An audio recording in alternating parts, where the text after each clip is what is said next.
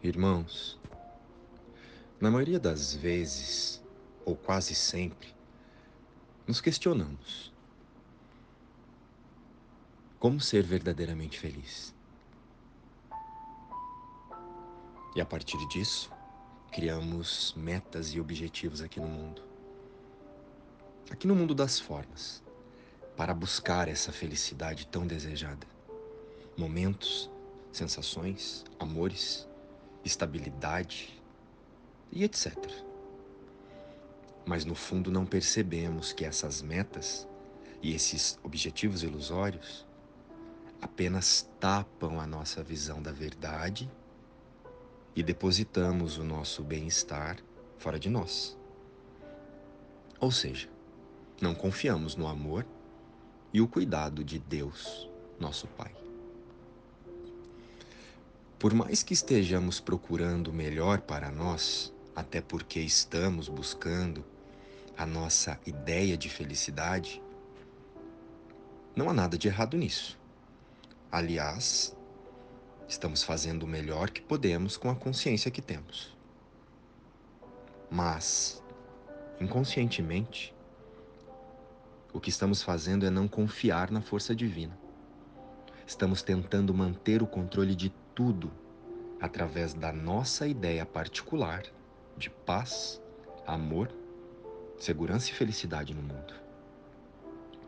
Tentamos controlar o que é bom para nós ou não, o que nos faz feliz ou não, o que serve ou não nesse momento para o processo de autorreconhecimento. E assim, impedimos o fluxo da vida de nos trazer o que realmente será necessário para que essa felicidade, a verdadeira e que não está em nada aqui neste mundo, chegue até nós. O mundo é apenas uma grande sala de aula.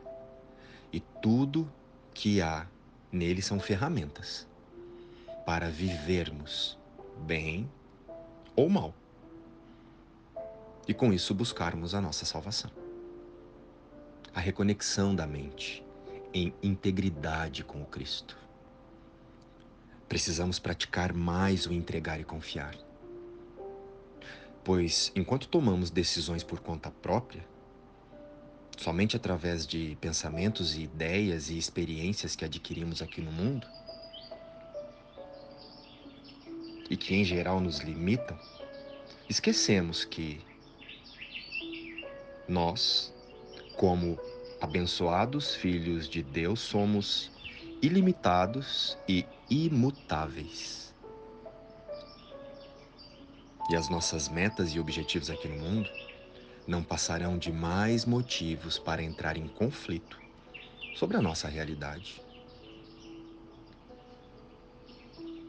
Sejam eles esses conflitos representados como interno ou externos, nos levarão à decadência, depressão, ansiedade, insegurança e enfermidades. Estes sofrimentos que damos realidade aqui no mundo das formas. Então vamos lá. Como saímos disso? O primeiro passo é exatamente o foco desta conversa.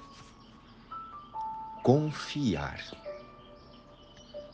Não se entregue a pensamentos clichês como é difícil. Quando autossugerimos um pensamento como este, a nossa mente busca imagens correspondentes através dos nossos sentidos. Sensações. E com isso, formando as situações no cenário, e são elas que realmente irão dificultar o processo. Ao nos depararmos com os convites gerados pelo sistema de pensamento equivocado, ou seja, pelo ego, é uma escolha nossa aceitar ou não que ele se reverbere em nosso cenário. E qualquer que seja esse convite, através deste sistema de pensamento equivocado, a meta é sairmos da paz, cedo ou tarde. Nada é por acaso. qualquer convite gerado por esse sistema de pensamento, o equivocado, que chega até nós, nos mostra que ainda há escuridão na mente do Filho de Deus. Aspectos que valorizamos, falsos significados e pseudo-felicidades. Não se acorrente em uma turbulência de pensamentos na tentativa de forçar a paz e a felicidade em você. Isso é decidir por conta própria e não junto a Deus. Então, assuma a projeção. Reconheça, agradeça e libere.